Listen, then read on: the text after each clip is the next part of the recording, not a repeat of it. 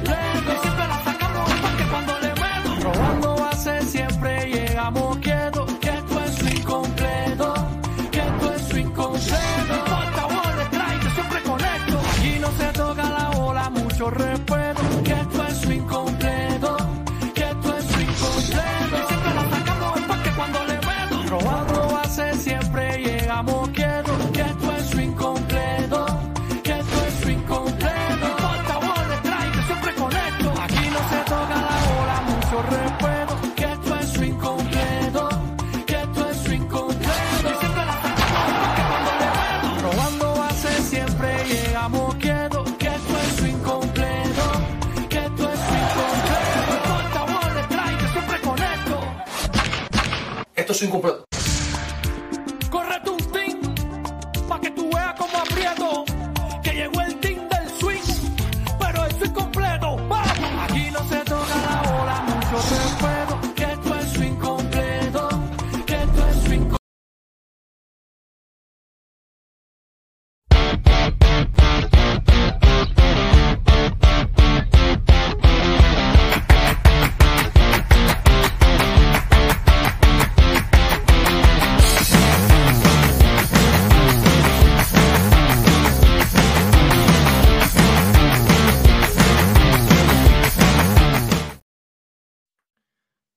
buenos días a toda la afición de Swing Completo, a los que nos están viendo en vivo ahora mismo, a los que nos van a ver después, mañana, pasado, pero les deseo eh, la mejor semana del mundo y muchas gracias por el apoyo.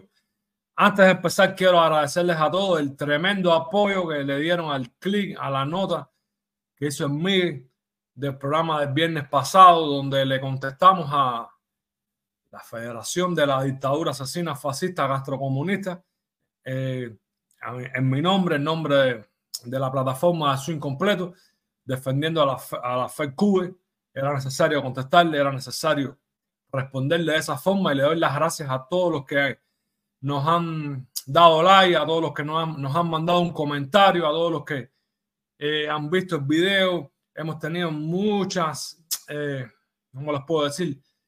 Muchas muestras de apoyo de diferentes maneras. eh, En mi caso, vía WhatsApp, en la caja de comentarios de YouTube. Ha sido muy, muy, muy, muy, muy bien acogida eh, esa nota, ese clic, ese video.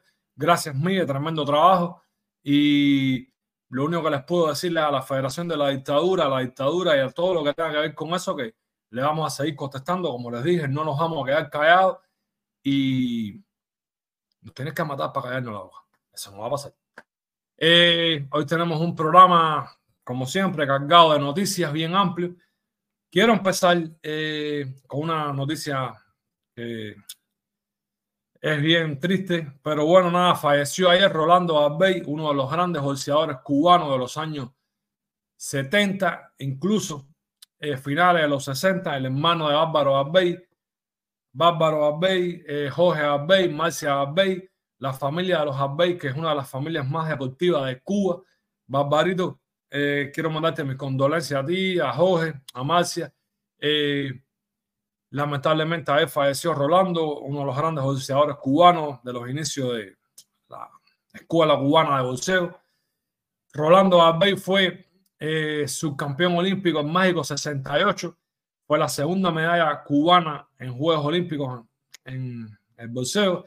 después de que Enrique Revifero perdieron la, la, final de los, 63, de los 63 kilos, Gabay pierde la final de los 71 kilos contra Boris Lagutin, un peleador de la Unión Soviética. Después gana la medalla de bronce en Montreal 76, o sea, se fue con dos medallas olímpicas, plata y bronce. Fue campeón mundial en La Habana en 1974, en el primer campeonato mundial que se celebró de boxeo amateur. Fue campeón mundial en La Habana 74, ganándole a Alfredo Lemos la final. Además de esto, ganó tres títulos en Juegos Panamericanos, Winnipeg 67, Cali 71 y México 75, con la gran peculiaridad que en la final de Winnipeg 1967 le gana la final valga la redundancia, a Víctor Galinde, un peleador argentino. Eh, ambos tenían 19 años, o sea, tenían la misma edad. Eh, era una, o sea, que estaban en el mismo ciclo olímpico. De hecho, de hecho, Galinde va a México 68 y pierde. Galvez termina en plata. Digo lo de la edad porque a veces, a veces pasaba que peleadores cubanos que tenían tres ciclos olímpicos y tenían 30 años se enfrentaban a un niño de 18 años. No, en este caso fue una pelea pareja. Los dos tenían la misma edad. Hablo de Víctor Galinde porque Víctor Galinde es una leyenda del boxeo profesional. Después fue campeón light heavyweight muchos años. Tiene la famosa pelea con Richie Case en Sudáfrica.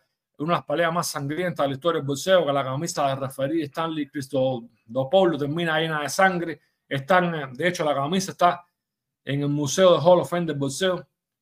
Y nada, este es mi pequeño homenaje a Rolando Arbey de nuevo, mis condolencias para Bárbaro, Jorge, Marcia, a toda su familia. Lamentamos mucho esta pérdida. Fue un gran peleador, muy técnico, eh, de estilo defensivo, que se movía muy bien en el ring, un estilista.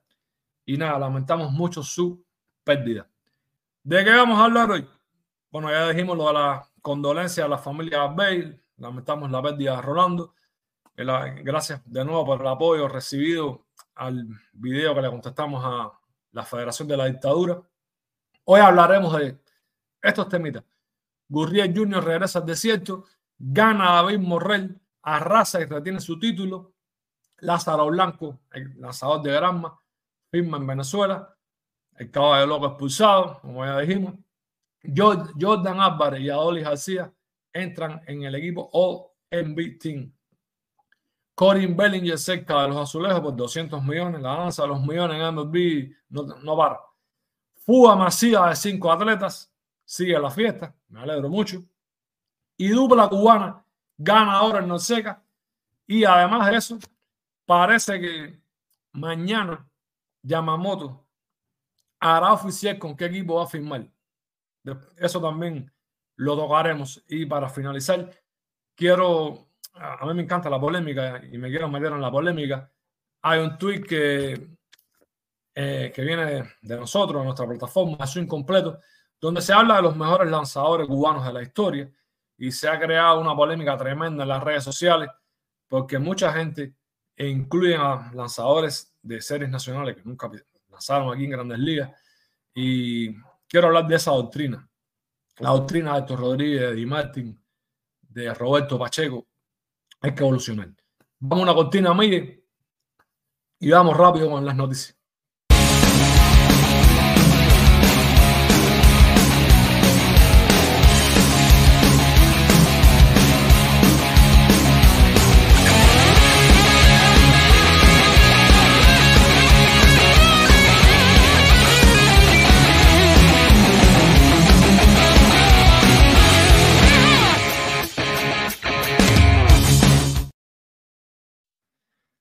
Vamos a poner una medallita. Hace un par de meses estaban los playoffs todavía en apogeo. Nosotros hablamos aquí en un noticiero, Daniel, Manny y muchos, de cuánto, por cuánto podía firmar Gurriel. Dijimos que iba a estar alrededor de los 15 millones. Exactamente. Eh, su contrato está en ese borderline. So, eh, Junito Gurriel, como se le dice cariñosamente, regresa con los cascabeles de Arizona, regresa al desierto. Su contrato será de tres años, 42 millones de dólares. Eh, significa de que Arizona quiere quedarse en el escalón que está. discutió la Serie Mundial y quiere seguir rebuilding ese equipo que tiene muchos peloteros jóvenes y tiene muy buena pinta. La noticia es esta.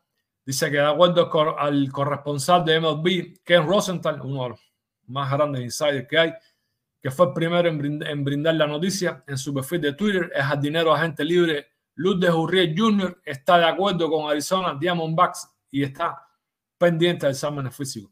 Jeff Passan, cronista de ESPN, informó que el acuerdo de Uriel Jr. fue por 42 millones de dólares y tres temporadas. Esto incluye una opción del club para una cuarta temporada. Entre los apartados hay una opción de exclusión después del segundo año. Gurriel tiene seis años de servicio en la MLB y sería magnífico que lograra los cuatro años porque ya llegaría a 10 años y ya tendría la opción al retiro, que es un muy buen retiro que da la MLB. Su estupenda temporada del 2023 lo llevó a, participar en su primer juego de las estrellas, algo que su hermano eh, nunca consiguió, mire si tiene mérito. Además, culminó el año quebrando marcas personales como sus 24 honrones, sus 35 dobles, sus 145 hits y quedó únicamente a dos impulsadas de igualar las 84 que llegó en el 2021, que es su mejor total de por vida.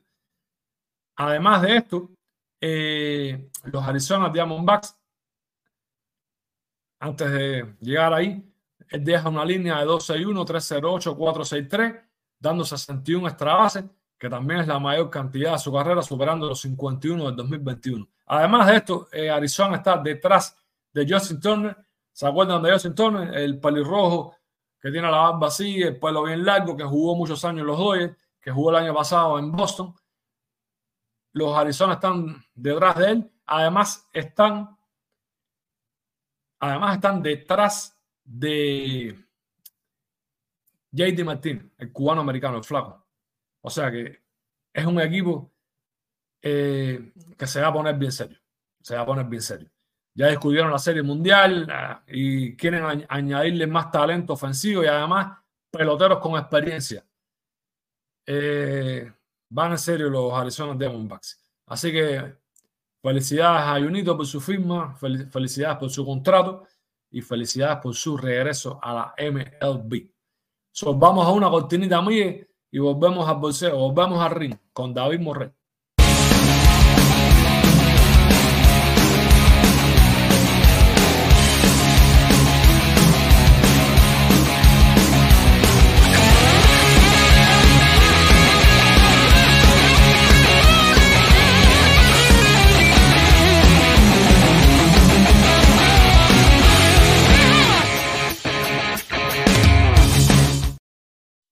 Russell sí, Corbin Carroll sigue con Arizona, él es el pelotero franquicia escogido por ellos en el draft, así que Corbin Carroll va a ser la cara de Arizona muchos años.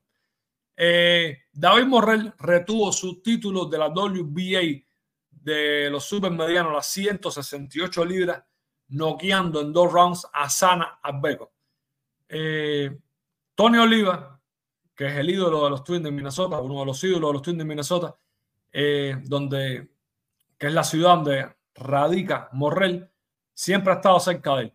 Morrell se ha convertido en un ídolo en Minneapolis, llena la arena cada vez que pelea ahí, se ha convertido en su segunda casa o en su casa, como le quieran de llamar, y este muchacho está para cosas grandes. Dice la nota, espectacular caos, bolseador cubano David Morrell arrasa y retiene título mundial. Recuerden que todas estas notas están en nuestra página de Swing Completo nuestra página web online, visítenla, síganla, que ahí se enteran de todo. Dice que Morret terminó el combate en el mismo segundo asalto. Mire, subimos un poquitico. Ah, ahí está bien. Ahí, yo creo que ya está bien. Dice Morret que hará siempre lo mejor para su gente, que sean testigos de sus actuaciones. Él pidió enfrentarse específicamente con Albeco.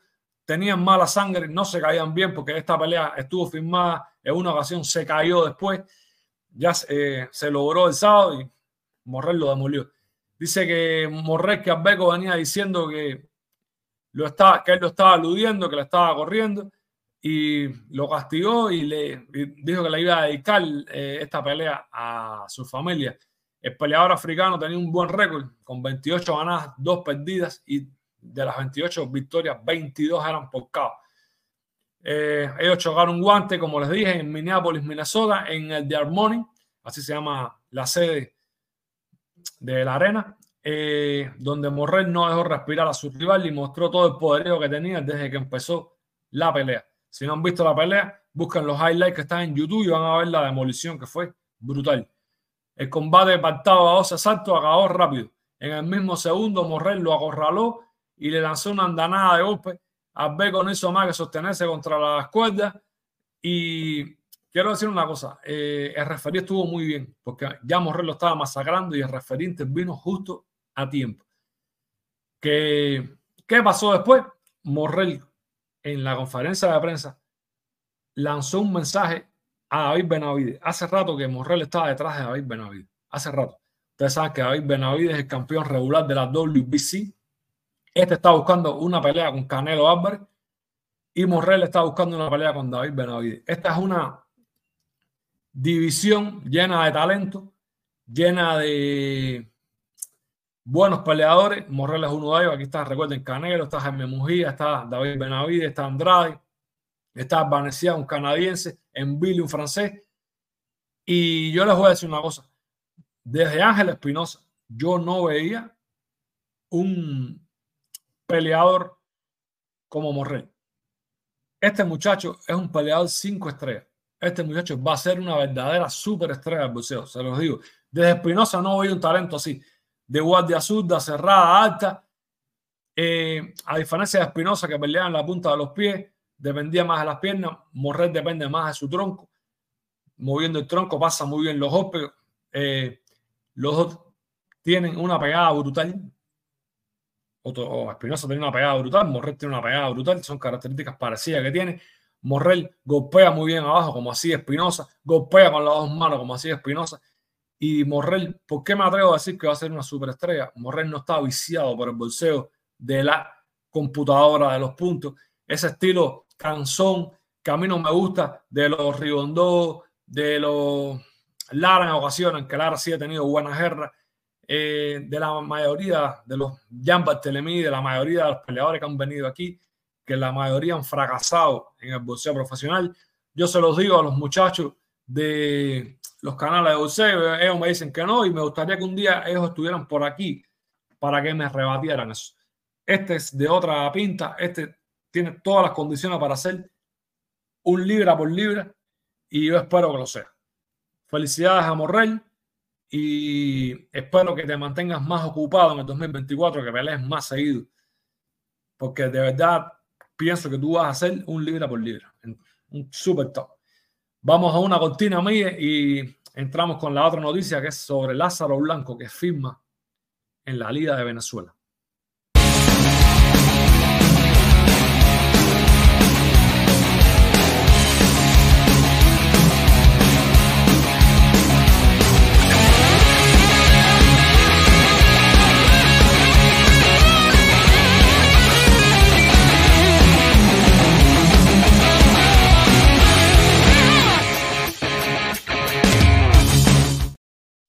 Lázaro Blanco firma en la Liga Venezolana. Recuerden el gran Mense, lanzador lateral, que abandonó una de las delegaciones de la dictadura cuando creo que fue el preolímpico, si mal no recuerdo.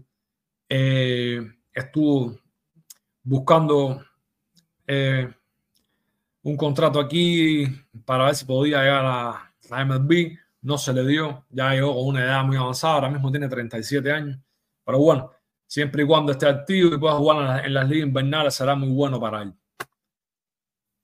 Aquí tienen la noticia. Esta es Lázaro Blanco. Dice que a sus. Sube unos políticos míos para cogerla desde el inicio. Ahí está perfecto.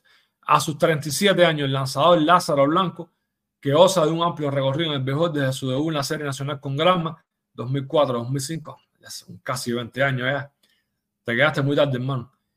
Eh, este derecho que se desempeñó además en Cuba, en México, en República Dominicana, en Canadá, entre otros eh, lugares que lanzó, ahora firma en una nueva liga que es la liga venezolana.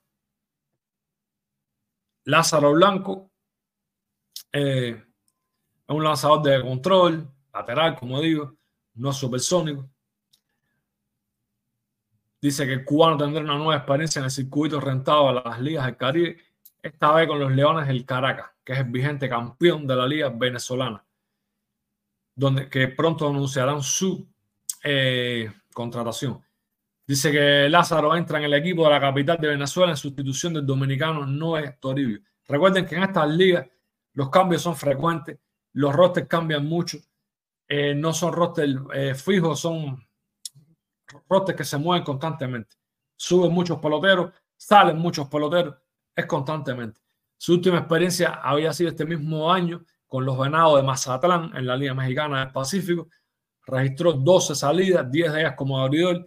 No estuvo bien, dejó un récord de 1 y 4, lanzó para 5.63 en 48 episodios, ponchó a 27 rivales, regaló 19 boletos concedió 52 hits y permitió 31 carreras. Nada, nada bien estuvo. Antes había estado con los Bravos de León en la misma liga mexicana y ahí dejó marca de 2 y 4 y 4.42 de promedio de carreras limpias. En Dominicana, en la Lidón, con las estrellas orientales, había lanzado en tres partidos con foja de 0 y 1 y 5.40. Sin embargo, en la serie nacional del 2020-2021 ganó 7, perdió 1 y lanzó para 2.01. ¿Qué dice esto? Que la serie nacional no sirve.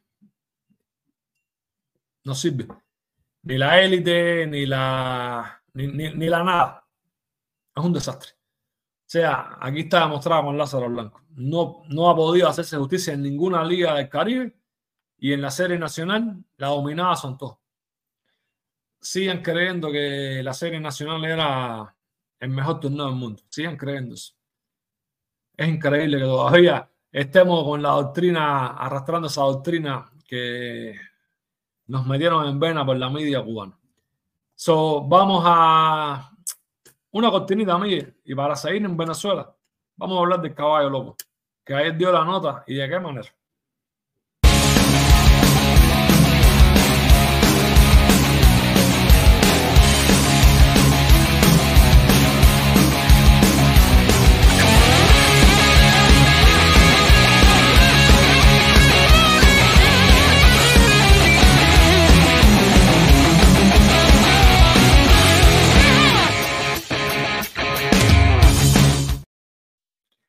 El caballo loco siempre nos dice, dentro, fuera del terreno, siempre nos dice.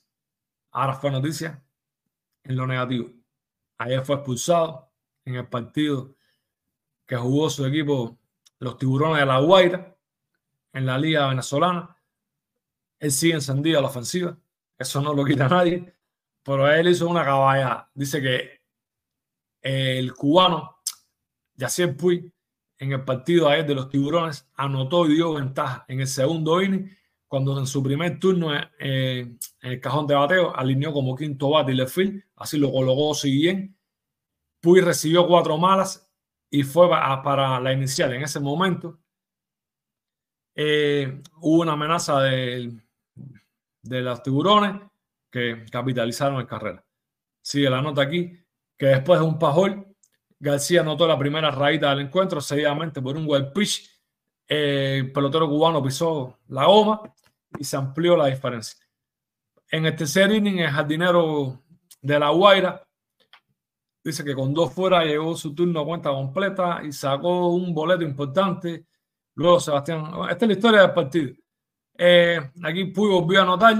Después, en la parte alta de la quinta entrada, eh, Puy conectó un extra base, extendiendo, que fue su séptimo doblete, extendió a 13 juegos consecutivos bateando de hit y sigue encendido. Entonces, ¿qué pasó después? Ahora les cuento. Bajamos un poquitico la, la nota, Miguel. Vamos ya a la parte más importante, porque es la descripción así del partido. Aquí está. Dice que la actuación de Puy sigue siendo fenomenal en los 19 partidos que ha estado con La Guaira en 66 turnos al bate, lleva 29 y está bateando casi 500. Casi 500. Lleva 19 carreras impulsadas, 10, no, 19 carreras anotadas, 10 impulsadas, siete cuadrangulares, siete cuadrangulares y se ha robado una base. O sea, ahora mismo está impichable. Está bateando casi 500, 29 en 66, 439. Una animalada. Una animalada. Como dije el otro día, ojalá los Marlins se fijen en él. Y aquí está la nota del partido. Dice que fue expulsado por el árbitro luego de hacerle un reclamo por un strike. Gracias, Mía, por la asistencia. O sea, protestó el conteo y el árbitro lo, lo expulsó. Pero bueno, eso es parte del juego. ¿Quién no se molesta con un conteo? Sabe yo lo que le habrá dicho, pero bueno, eso es parte del juego. Yo no voy a condenar a Puy por eso. Él siempre jugó el mejor caliente y repito, ojalá, ojalá algún equipo de grandes ligas le dé una oportunidad. Ojalá los Marlins, ojalá los Marlins, si me escuchan, o alguien que tenga que ver con los Marlins, le dé un, un contrato de liga menor de un año. Este tipo todavía puede batear aquí, este tipo puede jugar aquí todavía y sería tremendo tenerlo en la pequeña Habana. Creo que sería una revolución para los Marlins. Puy es uno de los peloteros más seguidos por toda la afición cubana, para lo bueno o para lo malo. Pero ojalá, ojalá los Marlins lo traigan de regreso al bicho. Ojalá. Yo creo que todavía puede aportar. Vamos a una cortina, Miguel, y entramos con Jordan Adoli y el ONLB Team, el equipo del año de las grandes ligas.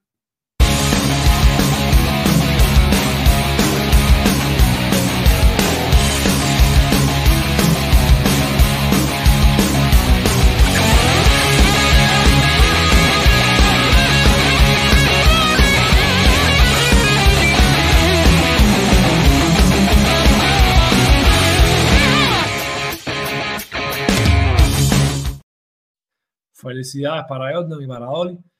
Entraron en el equipo del año de la MLB. Eh, creo que Jordan es la segunda vez que lo logra. Y lo más increíble de esto es que Shohei Otani hace el equipo en la rotación de los cinco abridores y hace el equipo como DH. Es increíble lo que hace Otani en este gol. Aquí tienen a a y aquí tienen a Dolly. Felicidades para los dos miembros del equipo del año de la MLB. Miguel, tienes la, la fotico que está el equipo para darlo a conocer.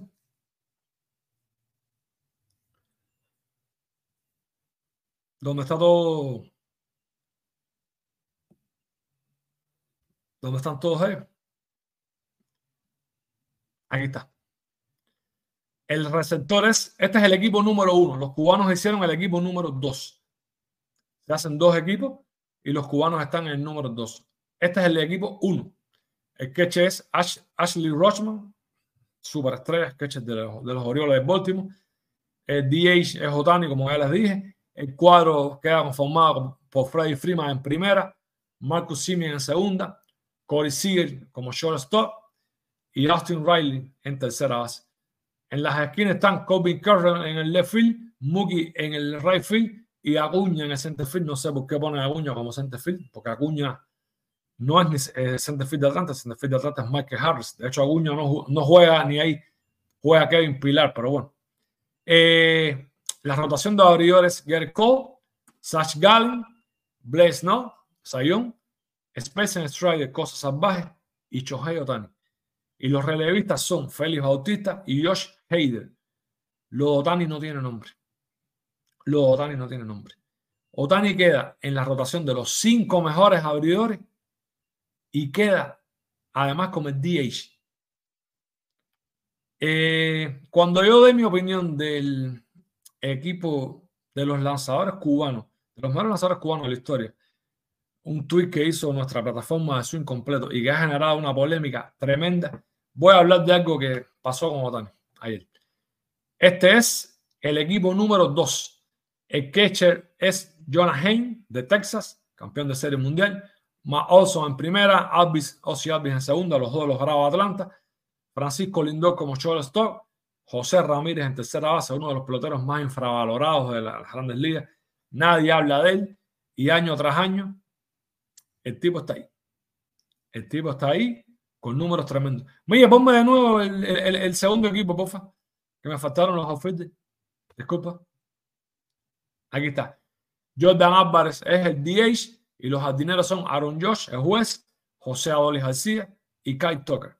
La rotación de Orioles son Calvin Gossman, Sonny Gray, Nathan Iobaldi, Jordan Montgomery y Kyle Bryce.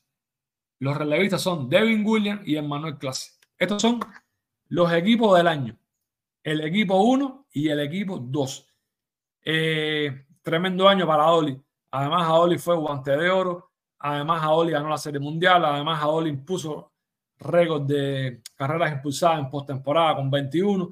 Además, estuvo en Juego las Estrellas y, y lo culmina aquí estando en el equipo de All LB del año. Una pena que no le dieron el bate de plata, que para mí lo merecía también. Realmente lo merecía también, pero bueno. Felicidades a Oli, felicidades a Jordan, que siempre lo digo, el bateador más intimidante, en mi opinión, del mejor de Grandes Ligas. Gran logro los cubanos, muy buenos los dos equipos, muy buenos. Y vamos a una cortinita, Miguel, y vamos con el próximo tema.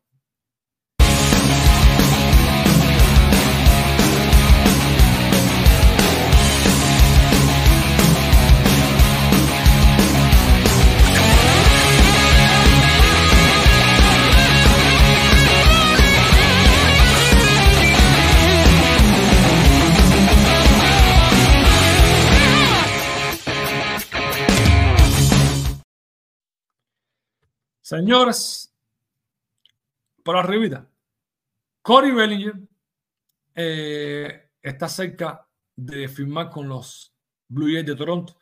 Recuerden que los Blue Jays de Toronto estuvieron persiguiendo hasta el último día a Otani e incluso llegaron a, a, según se dice, se rumora, Otani estuvo visitando sus instalaciones, estuvo a un pasito de firmar con ellos, lo perdieron. Evidentemente, Toronto quiere dar un paso adelante y está buscando una estrella hace rato. Sogori Bellinger parece que es el elegido, parece que le dio el sí, un contrato de 200 millones. Eh, la danza de los millones en el de Grandes es tremenda. Se habla de millones como si fuera agua y 200 millones. Eso es mucho dinero. Eso es mucho dinero. Así que Corey Bellinger estaría a punto de reforzar a Toronto. Sigue encendiéndose la, esa división. Eh, junto a esta noticia que no está en el menú, quiero hablarles rapidito de lo último de Yamamoto, Yoshinobu Yamamoto, el fenómeno de Japón, que parece que mañana, mañana va a anunciar con qué equipo va a jugar. Hay una novela en New York tremenda antes de llegar a la novela de New York, recuerden que se reunió con los Dodgers. Recuerden que en esa reunión con los Dodgers estuvieron Freeman, estuvieron Mookie Betts y el propio Tani. Eh, Yamamoto ha dicho que quiere estar en un equipo donde tenga un teammate de su país que lo ayude a adaptarse, que le sirva eh, como de Cicerón, como se dice, de guía. Y los equipos de New York, hay uno que sí tiene un japonés y el otro no. ¿Qué pasó en New York? Eh, el agente de Yamamoto pidió una segunda reunión con los Yankees, la tuvieron, pero Steve Cohen, el dueño de los Mets, fue más allá. Invitó a, a Yamamoto a su casa, a una cena en su casa. Recuerden que los Mets sí tienen otro japonés, tienen a Kodai Senga, algo que está pidiendo Yamamoto. Eh, y incluso Cogen, que es el tipo que más dinero tiene, es el dueño más rico de la Grandes Ligas, de los 30 equipos, es el tipo que más dinero tiene, declaró de que nadie en cuestión de dinero le va a ganar a él cuando él quiera firmar un pelotero. Que si se trata de dinero, él va a ganar la carrera, porque él va a ofrecer más dinero que nadie siempre. Así que Mañana se acaba posiblemente esta novela. Esta es la próxima estrella de Spotani que está ahora mismo en, en el mercado. Mi opinión, ¿quién es el favorito para firmarlo? Creo que se quede en New York. Creo que al final se va a quedar en New York y posiblemente en los Mex. Así que Esta semana ya tendremos la noticia oficial de qué equipo firmó Yamamoto. Yo estoy loco por verlo lanzar aquí. En la Liga de Japón fue imbateable. Vamos a ver qué hace aquí. Lo que yo he visto él es un pitcher espectacular. Espectacular. Pero bueno, hay que demostrarlo aquí, donde grandes lanzadores japoneses han fracasado. Vamos a una cortinita, Miguel, y le entramos a la bomba. Fuga masiva de cinco atletas de balonmano en México.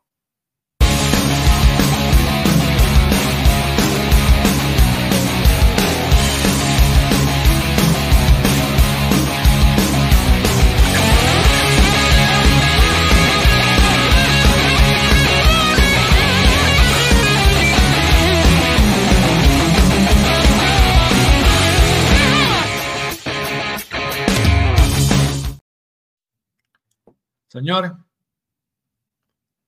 sí en la fuga, 5 más, 75. 75 atletas cubanos han, abandonado delegaciones este año. Impresionante. Ahora fueron cinco chicas del equipo juvenil de balonmano que se escaparon en México. 75. Esta es la noticia. Otra fuga masiva. Cinco atletas cubanas escapan de concentración en México. Aquí están las fotos del equipo de balonmano. Ahí están las muchachas, entre otras, de las que desertaron, se escaparon de la isla cárcel, como me gusta decirle.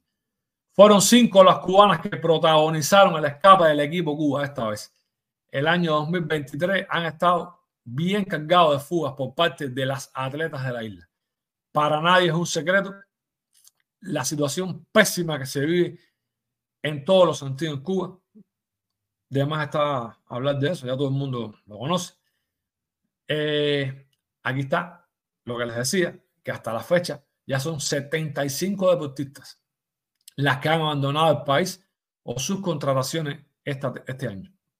Suman 5 más que en el 2022. O sea, en dos años 145 deportistas se han ido de la isla cárcel. 145. Eso es una animalada. Recuerden lo que dijo Martí, porque esta frase nunca la, nunca la menciona. Cuando un pueblo emigra, los gobernantes sobran. Y ellos sobran hace rato. Desde que llegaron sobran, que nunca debieron haber llegado. Seguimos con la noticia. Eh, fuentes cercanas informaron al periodista Francis Romero en la mañana de este sábado 16 del escape de cinco atletas. Las cubanas formaban parte del equipo Cuba Juvenil de Balonmano. Se encontraban concentradas en México con motivo del premundial de dicha categoría. Los nombres de las implicadas son Nadira Mesa, Daniela Chávez, Sol Pereiro, Reina Ramos y Naila Borrero. Las jugadoras encontraron el momento justo para darse a la fuga y buscar un mejor futuro en otro lugar fuera de la isla cárcel, como me gusta llamarla porque es una cárcel, evidentemente. Eh, felicidades, muchachas, a todos los demás atletas, a todas las delegaciones. Sigan este camino, 145 en dos años.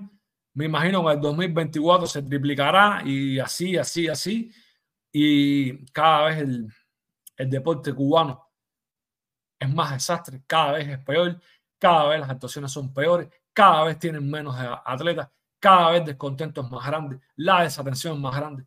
¿Y saben por qué pasa esto en los deportes colectivos? Hace unos días aquí vimos la, la información, la noticia, de que el INDER había dicho de que solo le interesaría preparar atletas de deportes individuales para los Juegos Olímpicos. El apagel deportivo. O sea que no los atletas de deportes colectivos no les importa, no les interesa. Repito, eso se llama apartheid deportivo. Segregación, separación. Eh, el batacazo en París va a ser grande. Va a ser grande. Lo que les espera es mucho. Vamos a una cortinita, mire, y seguimos dando noticias aquí en el peloterito con swing, en este noticiero.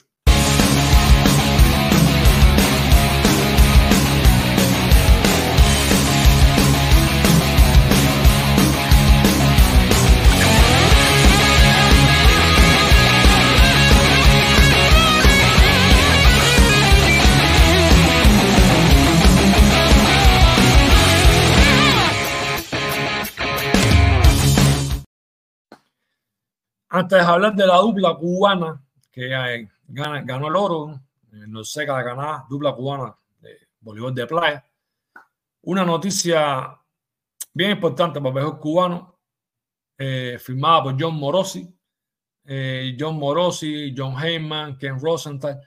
Eh, recuerde que son los insiders que tienen todas, todas las noticias calientes del mejor de grandes ligas. Trabajan para MLB Network.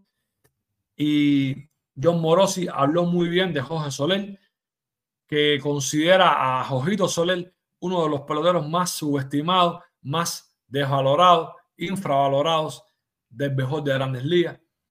él dice que es un pelotero con una confiabilidad en su poder tremenda. Dice que el lado afortunado para él es que hay suficientes equipos que están buscando poder y exactamente eso es lo que le ofrece.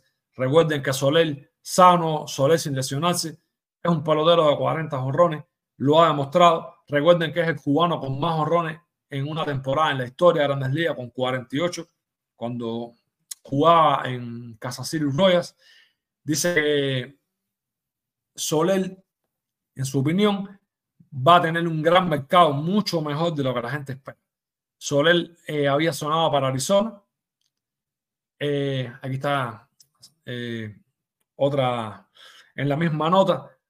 Ken Rosenthal mencionando esto mismo que había sonado para Arizona, está sonando para Arizona, está sonando para los marineros, que los marineros han hecho una gran limpia en su nómina, mandando a Kellen para Atlanta, eh, dejando ir a Teoscar Hernández, o sea, no, le ofrecieron un nuevo contrato, mandaron también a Arizona a Eugenio Suárez de tercera base, y por, esa, por esta razón Soler tiene muchas opciones de firmar con los marineros de Seattle. Eh, sería una gran adquisición para los marineros. Eh, un estadio, el Safeco Field es un estadio difícil de sacar la pelota mm, por el tiempo, por las medidas del estadio. Soler tiene suficiente power para dar un donde sea. Si Soler está eh, sano, Soler es candidato siempre a dar 40 jorrones. Un bate muy apetecible para cualquier equipo.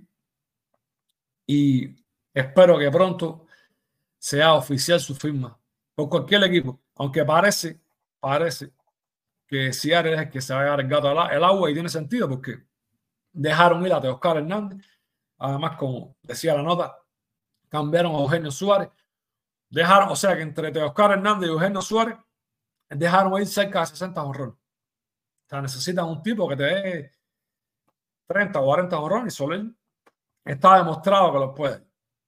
Así que Espero que pronto el Jojito ya esté firmando por cualquier equipo y no creo, no me gusta esa plaza para el Seattle por, lo que expliqué, que es un estadio complicado bajo ron, aunque de todas maneras, anyway, el power de él sirve en cualquier lugar. Entonces, nada, después de hablar de Jojito, vamos rápido a la noticia del voleibol. Esta sí es una buena noticia para el Inder, para la dictadura, la pareja cubana de voleibol de playa que se llaman Neslen Díaz y José Luis Alayo ganaron eh, medalla de oro en Norseca, clasificatorio para los Juegos Olímpicos de París 2024. O sea, los cubanos están buscando su clasificación. Este es un paso bien importante. Aquí están los, los voleibolistas cubanos. Recuerdo en los Juegos Olímpicos de, de Río, que estuvo una pareja cubana que estuvo, no recuerdo sus nombres ahora, estuvieron a punto de llegar a semifinales, lo tuvieron en la mano y lo perdieron en el último set. Cuba siempre ha tenido una gran tradición en el voleibol de playa y en el de sala, ni les cuento. Las morenas del Caribe, eh, los hombres en el 89, cuando los dos equipos ganaron las dos Copas del Mundo y Cuba recibió el trofeo Paul como el mejor país del mundo de voleibol. El voleibol ha sido uno de los deportes más masacrados por los escapes de la isla cárcel cientos de voleibolistas se han ido de las dos ramas. Eh, dan pena las morenas del Caribe, o lo que fueron las morenas del Caribe. No hace, no hace mucho Rey La Torre eh, echó fuego sobre este tema. Eh, dijo cuatro verdades, porque realmente de lo que fuimos a lo que somos una vergüenza. Y aplica igual para el voleibol masculino. Recuerden aquel equipo de- que ganó la Liga Mundial del 98 cuando en principio del 2000 se fueron todos, todos, el equipo entero se fue a jugar al voleibol italiano y es tremendo, es tremendo. Miguel, eh, vamos a una cortinita y si puedes, por favor, Miguel, pásame el Twitter de la discordia en las redes sociales que tiene encendido todo por ahí. Y quiero eh, dar mi, mis lanzadores cubanos.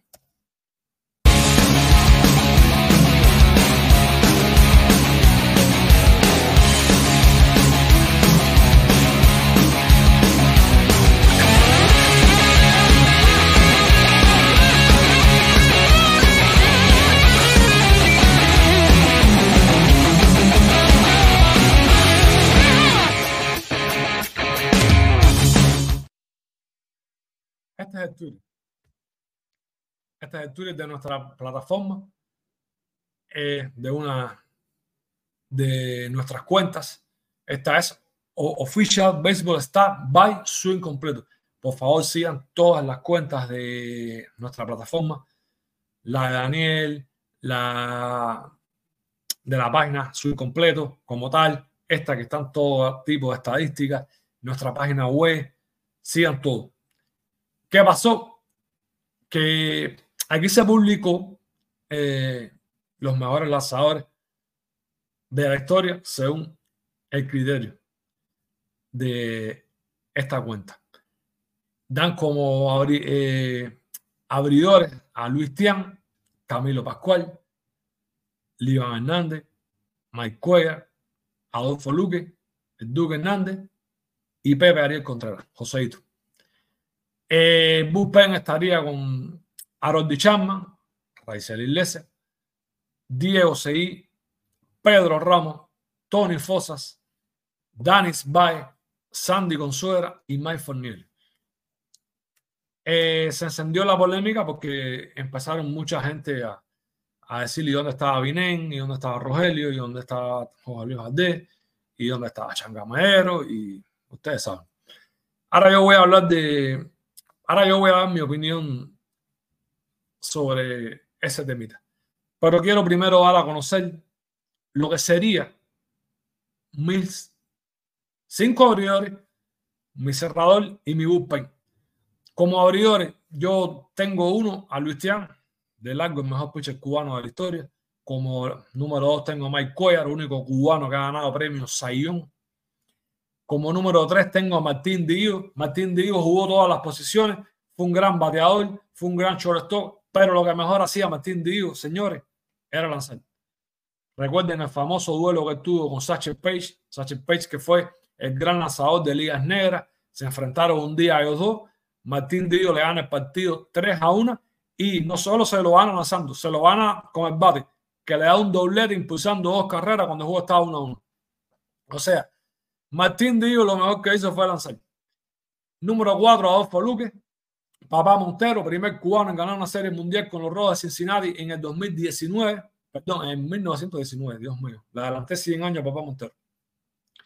Y el número 5, Orlando El Duque Hernández. El Duque de Cuba. El mejor cubano en playoff en la historia. El Duque de Cuba. Es mi quinto abridor. Luis Tian, Mike Cuellar, Martín Díaz, Adolfo Luque, Orlando Hernández. Mi cerrador, fácil, Harold Chapman, el mejor cerrador cubano de todos los tiempos. Y hace poco hablé de él, que para mí sí es candidato ahora mismo, con todo lo que me llama al Salón de la Fama, porque por número supera a muchos relevistas que están en Cooperstown.